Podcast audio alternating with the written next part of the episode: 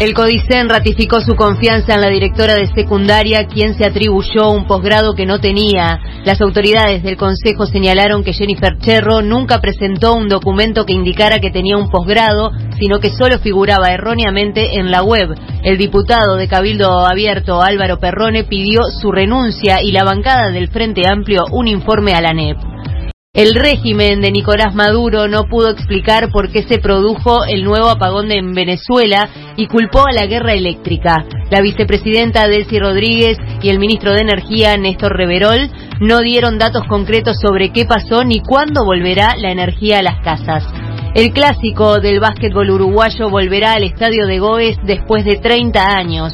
Aguada resolvió en asamblea jugar los dos partidos sin hinchas visitantes por razones de seguridad, por lo que Goes decidió no jugar en el Palacio Peñarol y fijar su propio estadio por motivos económicos.